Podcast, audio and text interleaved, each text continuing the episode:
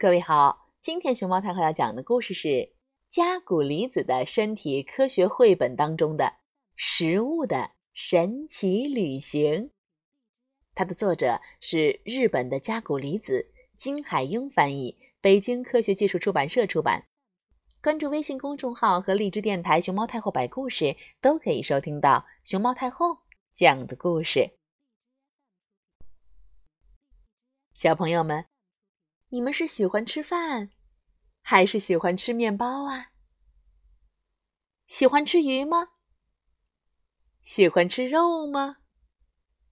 哦，应该喜欢吃荷包蛋吧？也吃胡萝卜吗？苹果、葡萄、橘子都吃吧？饼干、蛋糕什么的也很喜欢吃吧？嘿。所有的食物都含有丰富的营养物质和其他重要成分，这些对我们的身体都是很有用的。现在，我们把这些营养物质和其他重要成分装进黄色箱子和黄色手提包吧。好了，食物们拎着这些箱子和手提包，要开始他们在身体里面的神奇旅程啦。小朋友们也准备好了吗？有没有落下什么东西啊？OK，好了，我们出发了，一路顺风哦！食物们的神奇旅程，首先是从粉红色隧道口腔开始的。小朋友们大口大口、津津有味的吃进食物之后。食物们就进入了这条粉红色隧道。接着，牙齿把它们切断和嚼碎，喵喵喵喵喵，让它们变成一小块儿一小块儿的，嘎嘣嘎嘣，嘎吱嘎吱。这时，唾液，呃，也就是口水，从粉红色隧道的两边流出来。跟小块的食物们混合在一起。哎呀，你们快看，有个贪吃的小朋友在流口水哦。嗯，不过只流出来一点点，大部分还在粉红色隧道里面。如果小朋友们仔细的咀嚼食物，让食物跟唾液充分搅拌。食物们就能开开心心、顺顺利利的完成这次神奇旅程。经过咀嚼和与唾液的充分搅拌之后，食物变得更小、更碎了。接着就从粉红色隧道哇哇哇哇哇哇，走到了喉咙深处的狭窄通道的前端。嘿，请注意有序慢行。嘿。前行路程方向在此，请注意，请注意，不要逆行。嘿，你看，如果食物们都匆匆忙忙、一窝蜂的往通道里挤的话，大家就会咕打嗝，甚至 被噎着。所以啊，别着急，一个一个来，慢慢的前进吧。嗯，对不起。让大家久等了。现在我们到了神奇的胃袋公园。食物们到达这个公园以后，公园的四周开始喷射出水流。这可不是普通的喷泉，它喷出的是能融化食物的神奇之水。而且，胃袋公园缩小、膨胀和扭曲的时候。食物们被挤得呃湿漉漉、呜黏糊糊的。食物变得湿漉漉、黏糊糊之后，模样就跟粥或汤差不多了。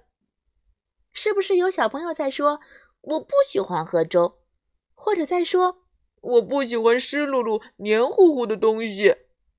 嗯，但是没办法，任何食物呀，只要是吃到人的肚子里去了。不管是吃到了大人肚子里，还是吃到了小朋友的肚子里，都会变成这个模样。食物在胃袋公园里就是这样的。